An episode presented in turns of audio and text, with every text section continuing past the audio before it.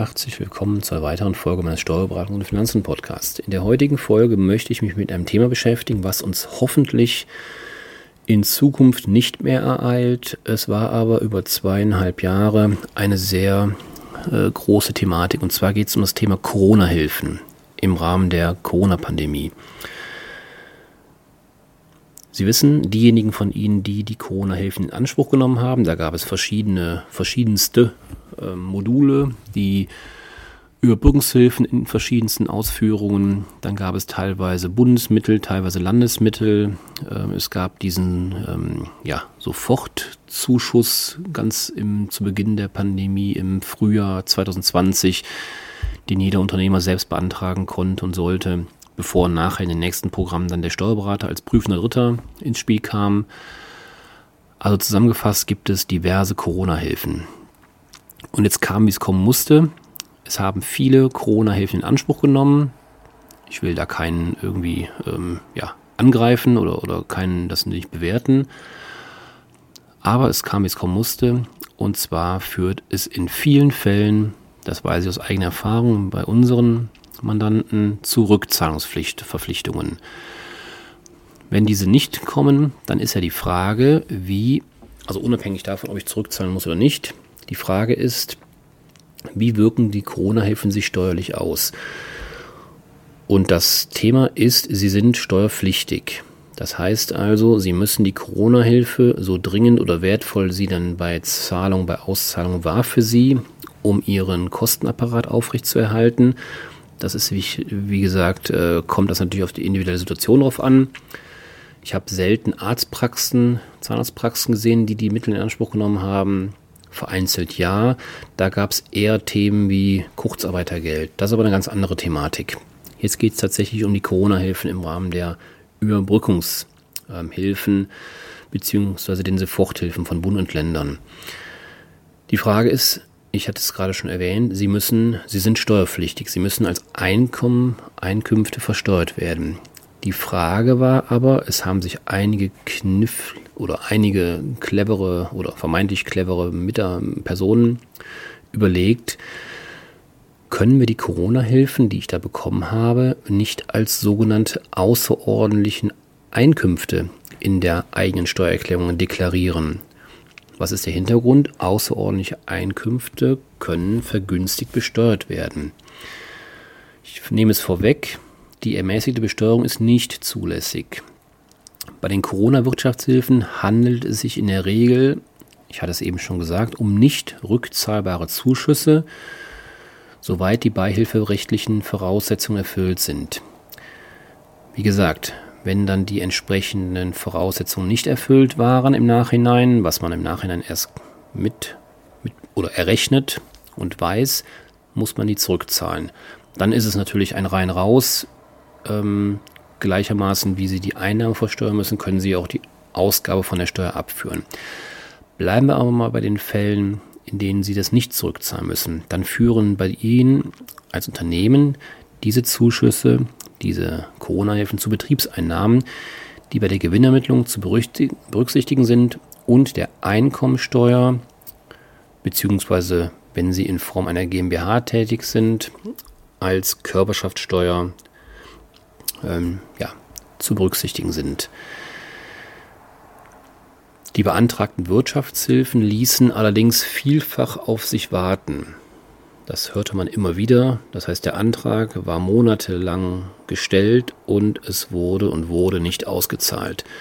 So wurden zum Beispiel viele November- und Dezemberhilfen erst im Jahr 2021 und Überbrückungshilfen 3, 3 Plus und 4 in 22 ausgezahlt. Dadurch sind oftmals trotz fehlender Umsätze Einkommensteuern zu zahlen. Mehr noch, durch eine Zusammenballung der Corona-Hilfen und der nach den Lockdowns erzielten Umsätze in einem Jahr kann es insgesamt zu einer höheren Steuerbelastung kommen, als wenn die Einkünfte sich auf zwei Jahre aufteilen würden. Grund hierfür ist in Deutschland der progressive Einkommensteuertarif, der mit steigendem Einkommen eben steigt, beginnt mit 14% bis zum Spitzensteuersatz von 42%, Klammer auf, 45% ähm, Reichensteuersatz, Klammer zu. Das heißt, durch die verzögerte man kann auch sagen verspätete Auszahlung, ähm, haben wir jetzt das Problem, dass die Hilfen in einem Jahr gezahlt wurden, ausgezahlt wurden, die im besten Fall wieder zu mehr oder weniger normalen Jahren, was den Umsatz, was die Einnahmen angeht, führen. Und diese Zusammenballung, Zusammenballung ist da auch ein steuertechnischer Begriff, Zusammenballung hat jetzt verschiedenste Personen oder Unternehmen dazu veranlasst, mal zu überlegen, können wir hier keine vergünstigte Einkommensteuerbelastung hinbekommen. Ein Thema ist die sogenannte Fünftelregelung. Diese ist leider nicht anwendbar. Bei der Fünftelregelung gehe ich nur ganz kurz darauf an, was, ein, was sich darunter befirkt. Bei der Fünftelregelung werden die Einkünfte die der Fünftelregelung unterliegen, gedanklich auf fünf Jahre verteilt und es wird die Steuer ermittelt, welche auf ein Fünftel dieser Einkünfte entfällt. Diese Steuer wird mit fünf multipliziert und ergibt dann die Steuer auf die gesamten außerordentlichen Einkünfte. Damit wird die Steuerprogression, von der ich eben sprach, steigendes Einkommen, steigender Steuertarif, damit wird diese Steuerprogression abgemildert. Die Berechnung der Fünftlinge ist im Detail relativ komplex, aber so haben Sie schon mal gehört mit kurzen ein, zwei Sätzen, was dahinter steckt. Doch ob diese genannten Corona-Hilfen, also egal welche Hilfe es war, Novemberhilfe, Dezemberhilfe, Rückenshilfe, 1, 2, 3, 3 plus 4 und so weiter, ob diese Corona-Hilfen als Entschädigungen angesehen werden können, die für entgangene Einnahmen gezahlt wurden, um dann die sogenannte Fünftelregelung anzuwenden, das ist äußerst strittig.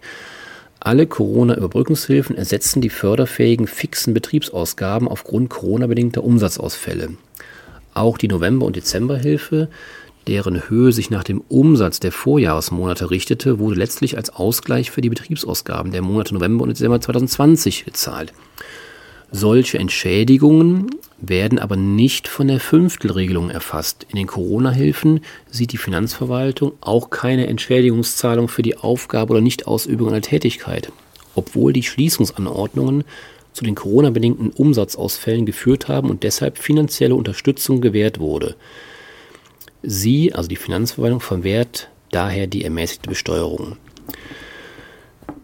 Zudem gibt es ein weiteres Problem. Die Fünftelregelung setzt voraus, dass es durch die Corona-Hilfen zu einer Zusammenballung von Einkünften kommt. Darüber sprach ich eben schon.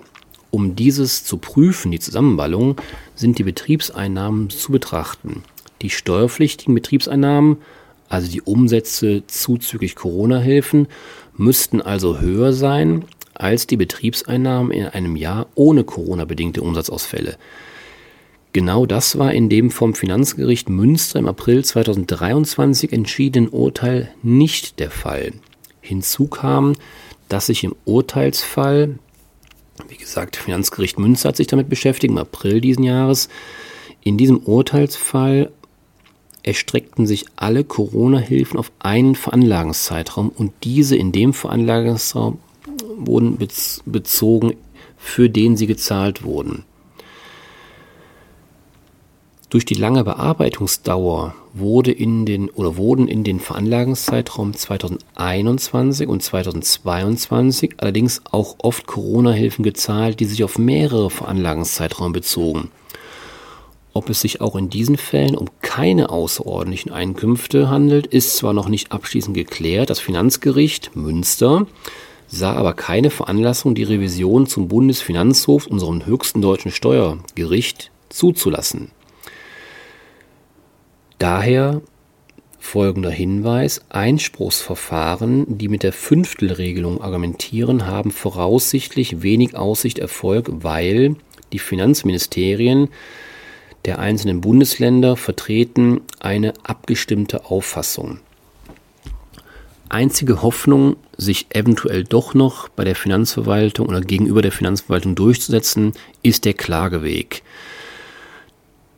Da ist die Empfehlung, es kommt halt drauf an, um welche Beträge wir, wir sprechen.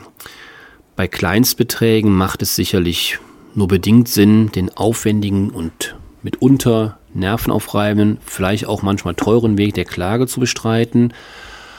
Aber je nachdem wie hoch, ähm, die Hilfen waren, die da jetzt zur Debatte stehen, ob die Fünftelregelung Anwendung findet oder nicht, lohnt sich natürlich auch der Gang zum Finanzgericht bzw. die Klage.